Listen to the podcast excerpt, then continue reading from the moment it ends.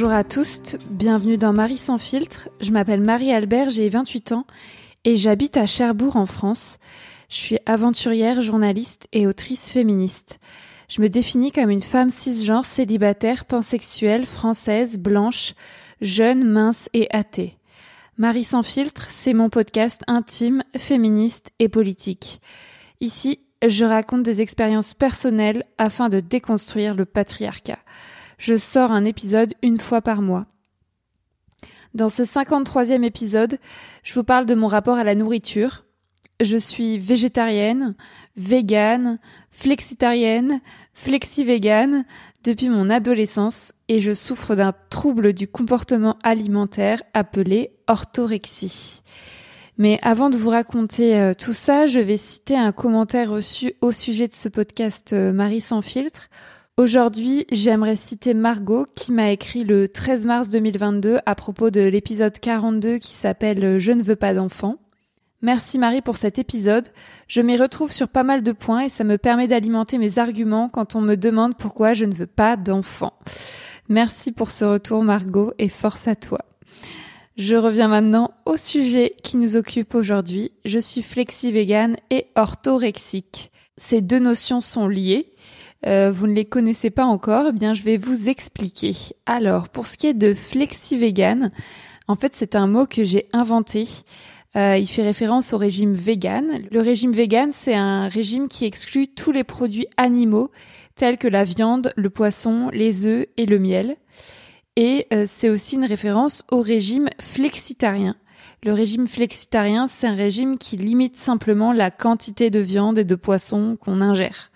Donc flexi vegan, pour moi, c'est un mélange du flexitarisme et du véganisme. Cela signifie que je ne consomme aucun produit animal chez moi, mais que j'en consomme euh, de temps en temps quand même. Voilà, je me définis comme flexi-vegan parce que euh, dans mon appartement de Cherbourg, quand je cuisine, je n'utilise aucun produit euh, d'origine animale, mais il m'arrive d'en consommer lorsque je sors avec des amis, que j'achète un sandwich triangle au supermarché ou que je passe euh, le week-end chez mes parents par exemple. Voilà, donc j'ai un peu défini ce que c'était flexi-vegan pour moi. Encore une fois, j'ai inventé ce mot, donc vous êtes, vous n'êtes absolument pas obligé de l'utiliser. Et le deuxième mot, euh, qui est peut-être un petit peu obscur, c'est orthorexie. Je n'ai pas inventé ce mot. Mais l'orthorexie, c'est selon moi, et selon d'autres personnes, un trouble du comportement alimentaire. On peut abréger trouble du comportement alimentaire en TCA. Et euh, vous, vous connaissez peut-être d'autres troubles du comportement alimentaire comme euh, l'anorexie, la boulimie ou l'hyperphagie. L'orthorexie, c'est caractérisé par la volonté obsessionnelle de contrôler euh, tous les aliments qu'on ingère, de privilégier des produits sains à tout prix et de bannir en fait les produits qu'on estime malsains comme euh, dans mon cas euh, les produits animaux, euh, le les produits fast-food, les, les, les, produits à base de gluten, les aliments qui sont pas bio, tout ce qu'on trouve dans les supermarchés, dans les hypermarchés en fait. moi, je souffre d'orthorexie depuis plusieurs années. C'est-à-dire que je contrôle tout ce que j'ingère et je veux absolument donc me, me nourrir exclusivement de produits euh, très sains et je culpabilise euh, quand je ne le fais pas. Euh, D'abord, j'ai retiré depuis mon adolescence progressivement tous les produits animaux de mon alimentation. je suis devenue végétarienne à 14 ans, puis végane à 20 ans. Ensuite, j'ai rejeté les produits non issus de l'agriculture biologique quand j'ai découvert l'existence de l'agriculture biologique. Et puis j'ai retiré euh, le gluten de mes repas quand j'ai appris l'existence du gluten, donc euh, le pain, les pâtes, etc. Euh, je pensais que ça me ballonnait. finalement, je suis passée au zéro déchet quand j'habitais à Paris et que j'ai découvert ce mouvement zéro déchet. j'ai refusé d'acheter des aliments emballés quels qu'ils soient. Euh, donc je faisais mes courses en, en, vrac. Et puis après, je suis passée à un autre stade. J'ai commencé à faire des jeûnes, des monodiètes. Donc les monodiètes, c'est quand on se nourrit exclusivement d'un seul euh, type d'aliment sur plusieurs jours. Et le jeûne, c'est quand on cesse de s'alimenter tout simplement pendant plusieurs euh, heures ou plusieurs jours. Euh, voilà, tout ça, vous allez me dire que c'est un beau délire de bourgeoise parisienne. Et vous n'aurez pas tort. Si vous avez suivi, euh, vous comprenez que mon flexi-véganisme et mon orthorexie, en fait, a priori, ça s'oppose, puisque aujourd'hui, euh, je mange des produits animaux quand je sors de chez, moi. Euh, je ne contrôle plus tout ce que j'ingère. J'essaie de lutter contre l'orthorexie. J'essaie de me laisser tranquille. Euh, quand j'ai faim, j'essaie de manger ce qui me fait envie, ce qui me nourrit. Mais c'est pas facile tous les jours. Euh, l'orthorexie, ça m'a fait beaucoup souffrir et ça continue, ça continue de me faire souffrir. Et donc, c'est un épisode qui me tenait à cœur parce que je trouve qu'on n'en parle pas de ce sujet ou très peu. Et je pense que ça pourra parler à d'autres personnes, notamment à des, à des personnes sexisées, des femmes ou des personnes, enfin, qui ne sont pas des hommes cis, quoi. Euh, j'ai vécu euh, plusieurs crises d'orthorexie. C'est comme des crises d'angoisse. Il s'agit de moments pendant lesquels euh, je n'arrive pas à trouver de produits sains pour me nourrir. Donc je panique. Dans ces cas-là, soit je cesse de m'alimenter, soit je craque et je finis par manger des produits que je considère malsains. Et il s'ensuit beaucoup de culpabilité et de honte. Je vous raconterai l'une de ces crises un peu plus tard. Alors, euh, tout de suite, je voudrais euh, clarifier quelque chose. Loin de moi l'idée de diaboliser les régimes végétariens ou véganes. Euh, je me définis personnellement comme antispéciste. Antispéciste, ça veut dire que je suis opposée à la domination des humains sur les autres animaux. Et je refuse en théorie de tuer ou de faire tuer des animaux pour ma propre consommation. Je pense qu'il faut fermer tous les abattoirs je pense qu'il faut arrêter la pêche. Euh, je pense qu'il faut laisser tous les êtres vivants qui peuplent cette terre euh, tranquille. De toute façon, dans ce contexte de crise climatique, euh, nombreuses sont les études qui montrent que l'élevage, par exemple, ça représente plus de la moitié des émissions de gaz à effet de serre de l'agriculture si on parle juste de la France métropolitaine. Donc la moitié dans l'agriculture, la moitié des émissions de gaz à effet de serre, sont liés directement et uniquement à l'élevage pour la viande. Une étude euh, de la Oxford Martin School avait conclu en 2016 que l'adoption massive d'un régime végétarien au niveau mondial réduirait de deux tiers euh, les émissions de CO2 liées à l'alimentation. Chaque année, au moins 150 milliards d'animaux sont tués pour être mangés. 150 milliards. Donc on n'arrive même pas à se figurer ce, chiffre dans notre tête tellement c'est énorme. Mais pour vous donner une meilleure idée, dans le monde, chaque seconde, environ au moins 2000, 2000 animaux terrestres euh, sont tués. Parce que là, on parle même pas euh, des, des, des poissons. C'est juste des animaux terrestres. On estime qu'il y en a au moins 2000 par seconde. L'Organisation des Nations Unies pour l'alimentation et l'agriculture, qui s'appelle la FAO, estime que 70% de la surface agricole mondiale est utilisée par l'élevage et pour l'élevage. C'est-à-dire, euh, quand vous voyez des champs, 70% euh, des surfaces euh, agricoles mondiales sont utilisées pour le pâturage des, du bétail et pour la production de céréales destinées à les nourrir. En fait, moi, j'ai mis beaucoup de temps à comprendre que quand je me baladais à la campagne, que je voyais des champs, par exemple des champs de blé, des champs de maïs, euh, en fait, c'était pas euh, dédié à l'alimentation humaine. Parce que je me demandais toujours, mais pourquoi il y a autant de champs de maïs? Les humains, on mange pas tant de maïs que ça, à part le popcorn. Et un jour, j'ai compris qu'en fait, tout ce maïs, et même le blé, et plein d'autres céréales, le soja, etc., euh, c'était uniquement pour l'alimentation des animaux qu'on allait ensuite abattre pour notre consommation personnelle, ce qui est un énorme gâchis de d'espace puisqu'on pourrait euh, utiliser toutes ces terres agricoles pour faire pousser des, mm, des aliments qu'on ingère nous directement. C'est c'est absurde de faire pousser autant euh, de céréales pour les animaux qu'on va ensuite tuer et qui va, vont constituer un seul repas. Enfin, c'est absurde. Et surtout, ça, c'est juste ce qu'on voit en France, mais après, la plupart de la déforestation euh, qu'on dénonce et qui est faite en, dans la forêt amazonienne, c'est pour faire pousser du soja. Et c'est pas du soja pour nous les véganes manger du tofu, c'est du soja euh, exclusivement destiné à l'alimentation du bétail, y compris en France. Donc on importe du soja du Brésil alors que ça a contribué à la déforestation. Et quand on reproche, on le fait plus trop, mais il y a plusieurs années, on reprochait beaucoup aux végétariens de manger du soja à cause de ça. Mais en fait, le soja qui est destiné à l'alimentation humaine en France et même en Europe, c'est uniquement, euh, c'est du soja qui vient uniquement d'Europe. Donc euh, moi, je ne mange pas de soja du Brésil parce que ça ne se vend pas, tout simplement. Et un dernier chiffre, en élevage industriel, la production d'un kilo, d'un seul kilo de bœuf, ça requiert 13 euh, 500 litres d'eau. Donc quand as un kilo de bœuf, bon c'est déjà un gros morceau de bœuf dans ton assiette, ça représente 13 500 litres d'eau. Et quand on parle des méga bassines, euh, du problème de l'eau en France, des sécheresses, on parle euh, assez peu du problème de la viande. C'est-à-dire que si on a arrêté d'élever des animaux pour notre consommation personnelle, je rappelle qu'on n'a pas besoin de viande pour vivre et pour être en bonne santé. Si on arrêtait d'en consommer, en fait, on aurait beaucoup moins de problèmes de sécheresse.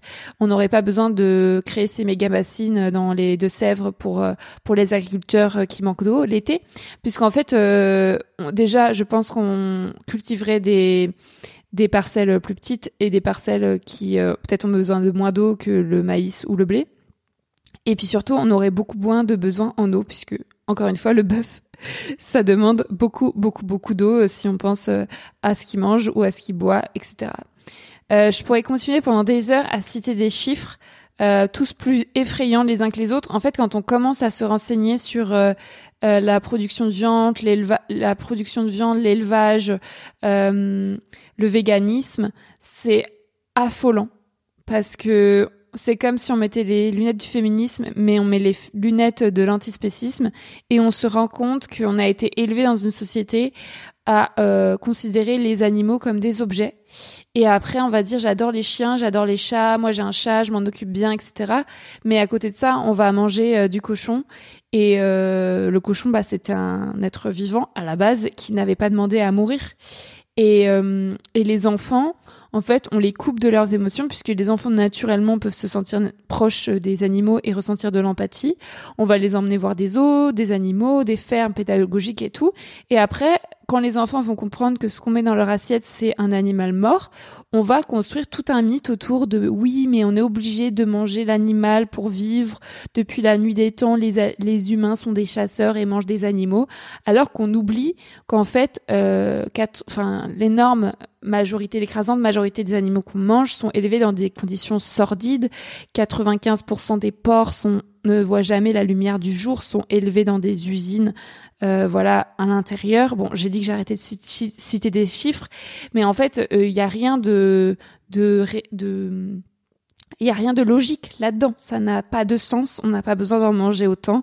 On n'a même pas besoin d'en manger tout court.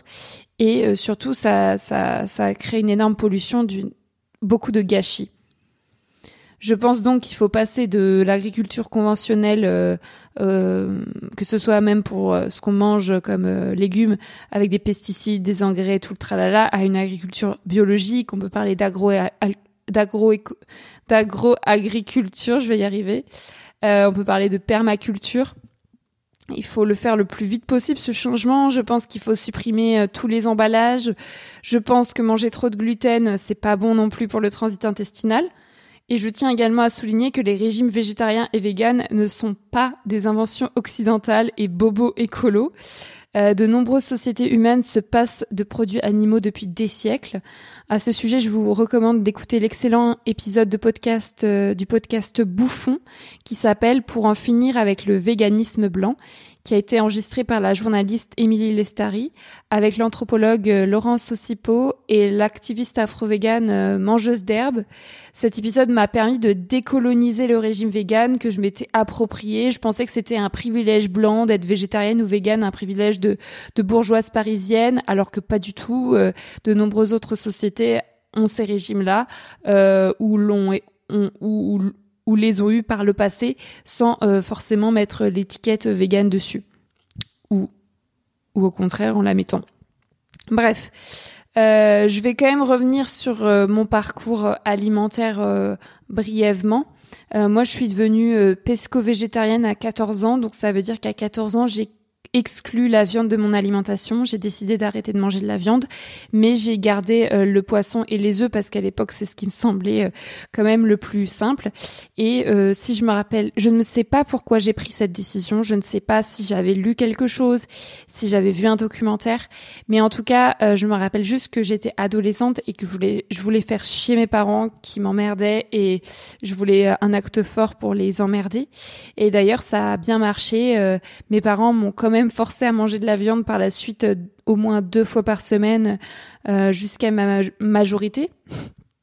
Sachant que pour moi, forcer ses enfants à manger des aliments, ça fait partie des, violences. Euh, mon nouveau régime, ça les a, les a vraiment énervés, surtout ma mère. Elle pensait que j'étais en danger.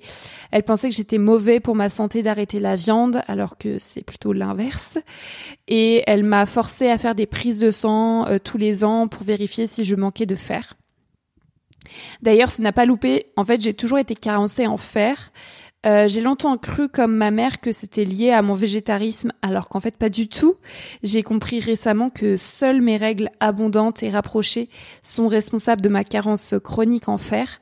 En fait, je me vide de mon sang à peu près toutes les trois semaines et je peux manger autant de viande que je veux. Par exemple, en 2021-2022, j'ai vécu pendant un an chez mes parents et on mangeait des produits animaux à tous les repas. Et euh, pendant cette année-là, j'ai fait, euh, comme souvent, un, des analyses sanguines qui ont détecté toujours la même carence en fer. Donc ça prouve bien que même quand je mange euh, beaucoup de viande, l'un de mes aliments préférés c'est les huîtres. Il y a beaucoup d'oligo-éléments dans les huîtres et pourtant j'étais toujours carencée en fer. Et en fait, je serai toujours en manque de fer. je devrais toujours reprendre des compléments alimentaires parce que c'est vraiment lié à mes règles abondantes et rapprochées. Et euh, la seule solution, ce serait de prendre la pilule pour supprimer mes règles, mais je ne le souhaite pas. D'ailleurs, il faudrait que je fasse un épisode de Marie sans filtre sur la pilule, euh, sur la contraception, c'est intéressant. Mon parcours de contraception. Et euh, à la fin de mes études, non, c'est pas du tout ça que je voulais dire, à 20 ans, donc après cette période de pesco-végétarisme, j'ai décidé de passer au régime vegan. Euh, à 20 ans, j'étais étudiante à Sciences Po Lille et il y avait un cinéma euh, dans mon quartier qui passait des films documentaires, un cinéma militant. Et j'ai vu un documentaire sur le sujet du véganisme un soir quand j'avais 20 ans dans ce cinéma lillois. Je me rappelle plus du titre de ce documentaire. Et en fait, moi, je vivais donc seule à Lille à cette époque-là dans mon studio. Mes parents me payaient mes études, mon studio, mes courses. Ils me faisaient euh, des virements sur mon compte bancaire tous les mois. Donc, j'ai pas eu de problème financier à cette époque-là. J'ai pu passer euh, du supermarché à l'épicerie bio quand j'ai décidé de devenir végane à la suite du visionnage de ce documentaire, puisque euh, l'épicerie bio, pas l'épicerie végane, l'épicerie bio, il y avait aussi une épicerie végane à Lille qui s'appelle Végétal et vous. Et euh, c'est la, pour moi, c'est le seul endroit où on peut trouver du bon tofu, puisque les supermarchés, même encore aujourd'hui, le, je trouve que leur tofu, quand, elle, quand les supermarchés en ont, n'est pas du tout bon. Et donc euh, voilà, j'ai dépensé beaucoup d'argent à dans les épiceries bio puisque c'est très très très cher. À l'époque, c'était un peu moins cher que maintenant, mais maintenant c'est hors de prix. Et j'achetais tout ce que je voulais. Je me rappelle, j'ai vidé mes placards de tous les produits animaux, animaux comme euh, le miel par exemple, puisque en tant que végane, on estime que les abeilles, enfin c'est vrai d'ailleurs, les abeilles, euh, elles font du miel pour elles-mêmes. elles produisent du miel pour elles-mêmes, hein, c'est pas pour les humains. Et donc leur voler leur miel, bah c'est c'est pas cool et puis c'est pas bon pour elles. Et donc j'ai remplacé par exemple le miel par euh, le sirop d'agave ou le sirop d'érable. Enfin voilà, j'ai remplacé tous les produits animaux par des produits véganes, mais comme j'étais déjà végétarienne et que je mangeais euh, plus de poisson, enfin il n'y a pas eu de gros changements, j'ai juste arrêté d'acheter des œufs quoi. Donc ça, c'était à 20 ans. Et puis quelques années après, à la fin de mes études, euh, j'ai déménagé à Paris, où je suis devenue euh, journaliste, et euh, j'ai découvert le régime sans gluten et le mouvement zéro déchet. Donc j'ai privilégié à partir de là euh, les courses en vrac. Euh, à Paris, il y a des épiceries où on peut faire ses courses en vrac. J'ai commencé à faire des cures de jeûne, à me renseigner sur le jeûne. Par exemple, j'ai arrêté de m'alimenter pendant plusieurs jours pour ingurgiter uniquement de l'eau ou du jus de carotte. Ou alors je faisais une monodiète de fruits rouges pendant une semaine. Donc je mangeais que des fruits rouges. Euh, et puis avec un salaire de journaliste à l'agence l'agence France Presse, j'avais les moyens de payer euh, des framboises bio par kilo. Mais n'est plus le cas aujourd'hui.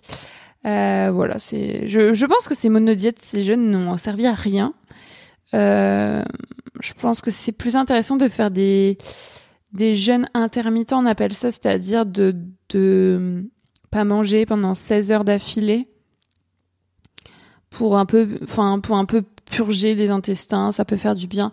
Mais moi, je fais déjà ça tous les jours puisqu'en fait, euh, je mange le soir à à 21h et après euh, le lendemain je mange à 14h ou à 13h. Euh, je mange pas ce petit déjeuner donc ça fait quand même un jeûne en fait.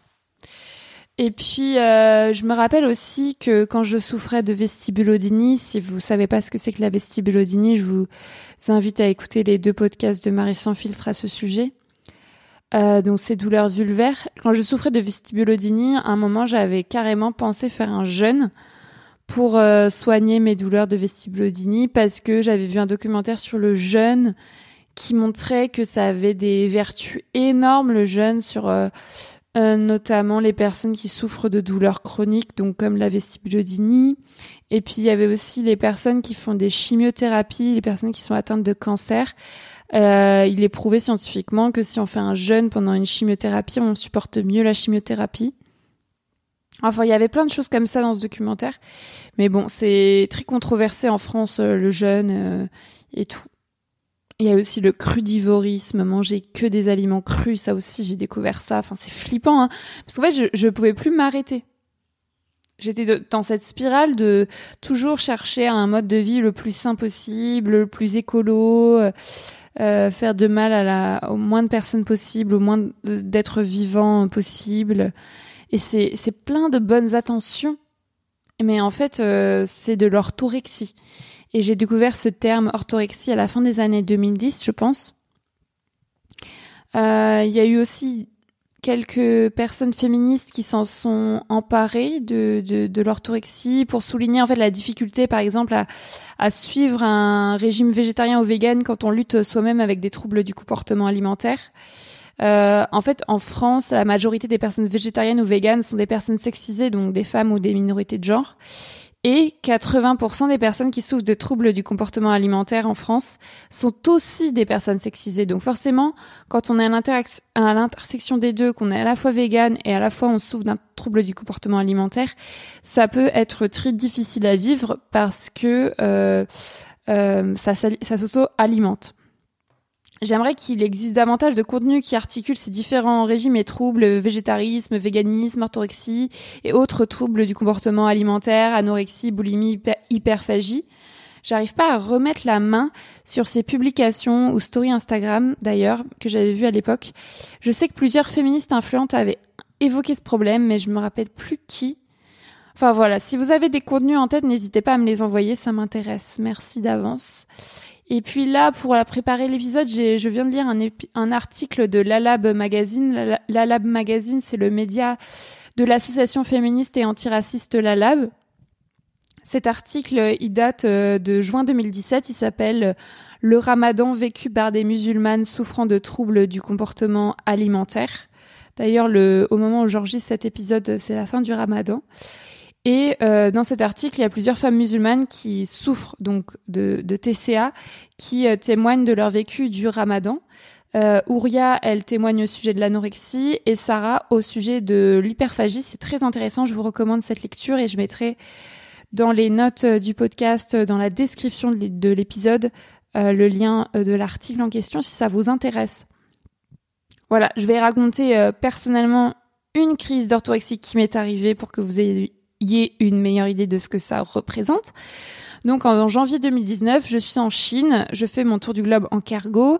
Si vous avez déjà écouté Marie sans filtre, vous connaissez euh, mon tour du globe en cargo. Euh, j'ai aussi publié un livre sur mon tour du globe en cargo qui s'appelle La puissance que vous pouvez acheter euh, partout. Donc en janvier 2019, j'étais dans la ville de Ningbo en Chine entre deux embarquements, donc en escale, entre deux cargos. Et j'ai passé une semaine, même un peu plus d'une semaine, je pense, à Ningbo. Et c'était presque impossible de respecter mon régime vegan là-bas parce que je dormais dans... Pardon. Je dormais dans une auberge de jeunesse sans cuisine commune. Donc j'aurais pu me nourrir exclusivement de fruits et de légumes crus, mais je ne l'ai pas fait. C'était l'hiver en plus. Hein. Donc je mangeais beaucoup au restaurant. En plus, ça me réchauffait parce que mon auberge de jeunesse, elle n'était pas chauffée. Et j'ai pas trouvé d'adresse végétarienne pendant mon séjour d'une semaine à Ningbo. Donc un midi, je me retrouve dans un restaurant Pizza Hut. Je crois que c'était Pizza Hut. Mais Pizza Hut, je, suis pas sûre. Mais c'était vraiment un grand, grand restaurant de pizza en centre-ville de Ningbo. Dehors, il pleut non-stop, il fait très, très froid. Et je passe trois quarts d'heure, littéralement, devant le menu sans arriver à me décider parce qu'en fait, il y a rien de vegan. Et la seule offre végétarienne, c'est une pizza aux légumes avec du fromage dessus qui a l'air euh, pas mal, mais voilà, ça va pas me nourrir tellement j'ai faim. Et puis à côté de ça, je vois euh, sur le menu un plateau de viande, de poisson frit, de calamar frit, euh, tout un tas de trucs à la base de fromage, de, de viande, de poisson qui me fait grave de l'œil. Et je me sens super coupable et honteuse et je mets vraiment trois quarts d'heure à commander à manger alors que j'ai trop faim. Je fais une crise, je fais une crise d'angoisse, je me pose un milliard de questions, euh, je me sens trop mal et puis euh, au bout d'un très long moment de panique, je me décide et je commande les deux, donc vraiment la pire idée. Et j'ai si faim et je mange, je mange, je me régale. Et ce jour-là, enfin, je me suis sentie extrêmement coupable et en même temps, je me suis je suis passée de fait du mon régime vegan au régime flexi vegan. Même si en fait pendant mes années végétariennes ou véganes, j'ai jamais été 100% vegan parce que j'ai toujours eu des des pas de côté. Je sais qu'il y a des personnes végétariennes ou véganes qui ne font jamais aucune exception, qui arrivent à tenir toute leur vie ce régime sans faire, euh, sans manger plus aucun produit animal. Mais moi, franchement, j'y suis jamais arrivée en fait. Voilà, donc je raconte un peu cette histoire euh, en détail dans mon livre La puissance et puis ce qui s'est passé après sur le cargo. Mais euh, pour avancer dans l'histoire, il m'a fallu encore plusieurs années pour me sentir légitime avec ce nouveau régime flexi-vegan qui n'existe pas officiellement. Alors que franchement, je le rappelle souvent, la plupart des âmes cisgenres mangent euh, de tout. Ils se contrefoutent du sort des animaux qu'il y a dans leur assiette. Ils se contrefoutent euh, de la crise climatique aggravée par l'élevage. Euh, je sais, je mets tous les hommes six, genres dans le même panier, c'est pas cool. Lol. Les hommes euh, n'ont pas cette charge mentale. Et aujourd'hui, je continue de culpabiliser quand je mange un bout de saucisson au bar avec des mecs qui ont oublié qu'un cochon vivant a dû crever pour eux, pour nous. alors que je pourrais juste m'en foutre. Mais c'est tant mieux. C'est tant mieux. Mais eux, ils ont, ils s'en foutent, quoi. C'est même pas moi qui, qui commandé le saucisson, c'est eux. Ils, commandent un, deux, trois, quatre saucissons. Je suis en mode, mais vous êtes sérieux? Et récemment, j'ai lu un, livre qui a vraiment titillé mon, orthorexie. Euh, ça s'appelle euh, Faites votre glucose révolution. Vous en avez peut-être entendu parler. C'est un énorme succès euh, planétaire. Son autrice s'appelle Jessie Inchospé. Elle est biochimiste. Dans ce livre, elle propose de lisser nos courbes de glycémie. Euh, en fait, les pics de glycémie, c'est mauvais pour la santé et ça, favorise des maladies telles que le diabète euh, de type 2. Donc euh, la glycémie, la pic de glycémie, c'est notamment quand on mange des féculents, du sucre et euh, dans son livre Faites, Faites votre glucose révolution, Jessie Nchospé, elle propose de modifier l'ordre dans lequel on mange euh, les aliments de notre repas. Et ce qui, ce qui, ça permet de lisser les courbes de glycémie et de moins avoir de fringales après la, le pic de glycémie, de moins développer de maladies cardiovasculaires, etc. Donc, euh, par exemple, elle suggère, elle suggère euh, de boire un peu de vinaigre avant de manger des féculents, du sucre. Elle suggère de manger des fibres avant de manger des féculents, du sucre. Elle suggère de faire des squats, de faire un peu de sport après avoir mangé des féculents ou du sucre. Elle suggère bien sûr de supprimer les encas sucrés entre les repas, etc., etc., etc. Et en fait, je vois très bien que la majorité des personnes qui vont acheter lire son livre et qui le font sont des femmes et des personnes sexisées et qu'en fait, c'est un livre qui est rempli d'injonctions. Même si euh, Jessie elle s'en défend, elle dit vous faites ce que vous voulez, tu vois, mais tu lis ça, tu te dis bah oui, il faut faire ça, c'est prouvé scientifiquement, blablabla. Et ça va me permettre d'éviter les pics de glycémie et les désagréments qui leur succèdent. Donc moi-même, j'ai été tentée d'appliquer tous ces conseils, mais ils me paraissent super rigides et peu applicables en société. Surtout, j'ai vraiment commencé à culpabiliser quand je les appliquais pas. Et pourtant, j'ai aucun problème de santé ou de digestion ou de pic de glycémie. Enfin, j'ai pas l'impression d'en souffrir. Donc, euh, je sais pas pourquoi j'ai lu ce livre. Je pense que juste euh, mon orthorexie, elle a grave kiffé. Elle s'est dit, tiens, on va repartir pour un tour. Tu vas contrôler tout ce que tu manges. Ah non, là, la salade, il faut que tu la manges avant le riz. C'est hyper important, sinon tu vas crever. Je pense que tout ça, on peut aussi relier à l'hypochondrie, en fait. Euh, cette peur constante de mourir, euh, de, de tomber malade, que j'ai aussi. Il faudrait que je fasse un épisode sur le sujet. Enfin, je pense vraiment que ce livre peut déclencher des crises de TCA à de nombreuses personnes et je me suis empressée de l'oublier et j'applique plus ses recommandations. Voilà, vous l'avez compris, je ne suis pas parfaite. Euh, et mon nouveau régime flexi-vegan me fait toucher euh, la dissonance cognitive. Euh, je cuisine vegan et sain chez moi, mais je mange n'importe quoi dehors. Au moins, je me prends moins la tête, je me sens plus sereine et heureuse. Mais est-ce que mon bien-être actuel vaut la peine de tuer et de manger des animaux? Car c'est ce que je fais indirectement. Bref, je me pose toujours un milliard de questions. Euh, j'ignore quel sera mon régime alimentaire euh, demain, euh, mais aujourd'hui, mardi 9 mai 2023, c'est celui-là. Bon, j'enregistre pas cet épisode le mardi 9 mai 2023, mais c'est la date à laquelle il est publié. quand je suis en voyage ou en randonnée, j'achète ce qui me donne envie à l'épicerie du village. je ne me nourris pas exclusivement d'avocats et de houmous, du coup. Je mange des sandwichs triangles au jambon de mauvaise qualité des fois. Quand je suis chez moi, en revanche, je n'achète aucun produit animal et je cuisine uniquement vegan. J'adore ça. Je peux passer des heures à préparer des rouleaux de printemps au tofu et au concombre, euh, un bol de ramen aux épinards ou un parmentier de patates douces aux lentilles vertes. Euh, je sais, je sais que je vous fais saliver rien qu'en citant ces merveilleux plats parce qu'ils sont vraiment délicieux. La cuisine végane, elle est inventive, elle est infinie.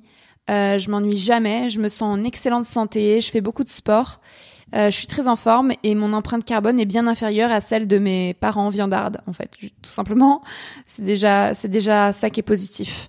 Voilà, je voulais euh, conclure cet épisode comme ça. Merci beaucoup pour votre écoute.